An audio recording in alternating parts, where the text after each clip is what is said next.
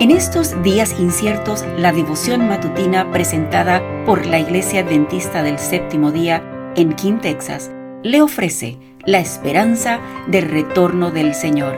Maranata, el Señor viene. Muy bienvenido a nuestro devocional de hoy, 22 de febrero. Está marcado con la palabra de Dios en Primera de Corintios capítulo 7 versículo 29.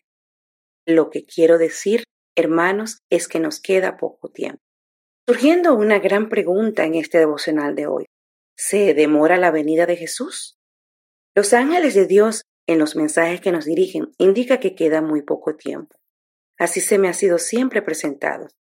Es cierto que el tiempo se ha alargado más de lo que esperábamos en los primeros días de este mensaje. Nuestro Salvador no apareció tan pronto como lo esperábamos, pero ¿ha fallado la palabra del Señor? Nunca. Debiéramos recordar que las promesas y amenazas de Dios son igualmente condicionales. El Señor ha confiado a su pueblo una tarea que debe ser hecha en la tierra. Hemos de predicar el mensaje del tercer ángel.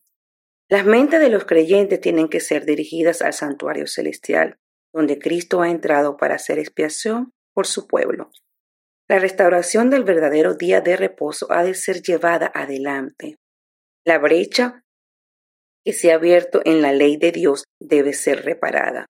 El mensaje tiene que ser proclamado con poder para que todos los habitantes de la tierra puedan ser amonestados.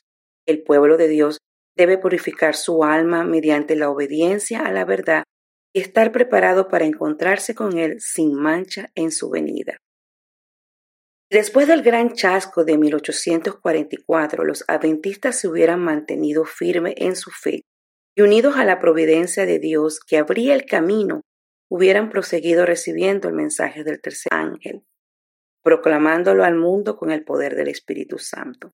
El Señor hubiera obrado poderosamente acompañando sus esfuerzos, se habría completado la obra y Cristo habría venido antes para recibir a su pueblo y darle su recompensa.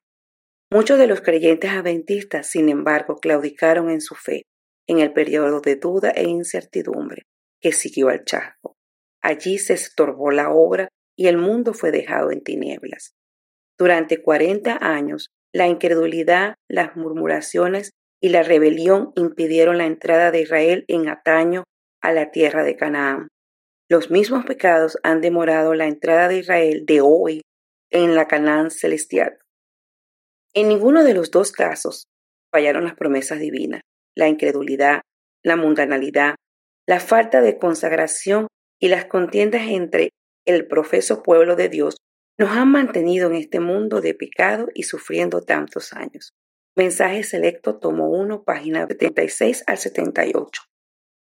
Mi oración de hoy es que el Espíritu Santo more en nuestros corazones y siga ahí viviendo la llama para seguir predicando este mensaje que se nos dejó, para así nosotros poder ver ese, esa segunda venida de Cristo y también poder ayudar a otros a poder contemplarla. Que Dios me los bendiga.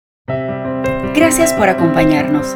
Comparta con otros esta bendición y recuerde seguirnos en las redes sociales y visitar nuestra página web. La información la puede encontrar en las notas del episodio. Bendiciones.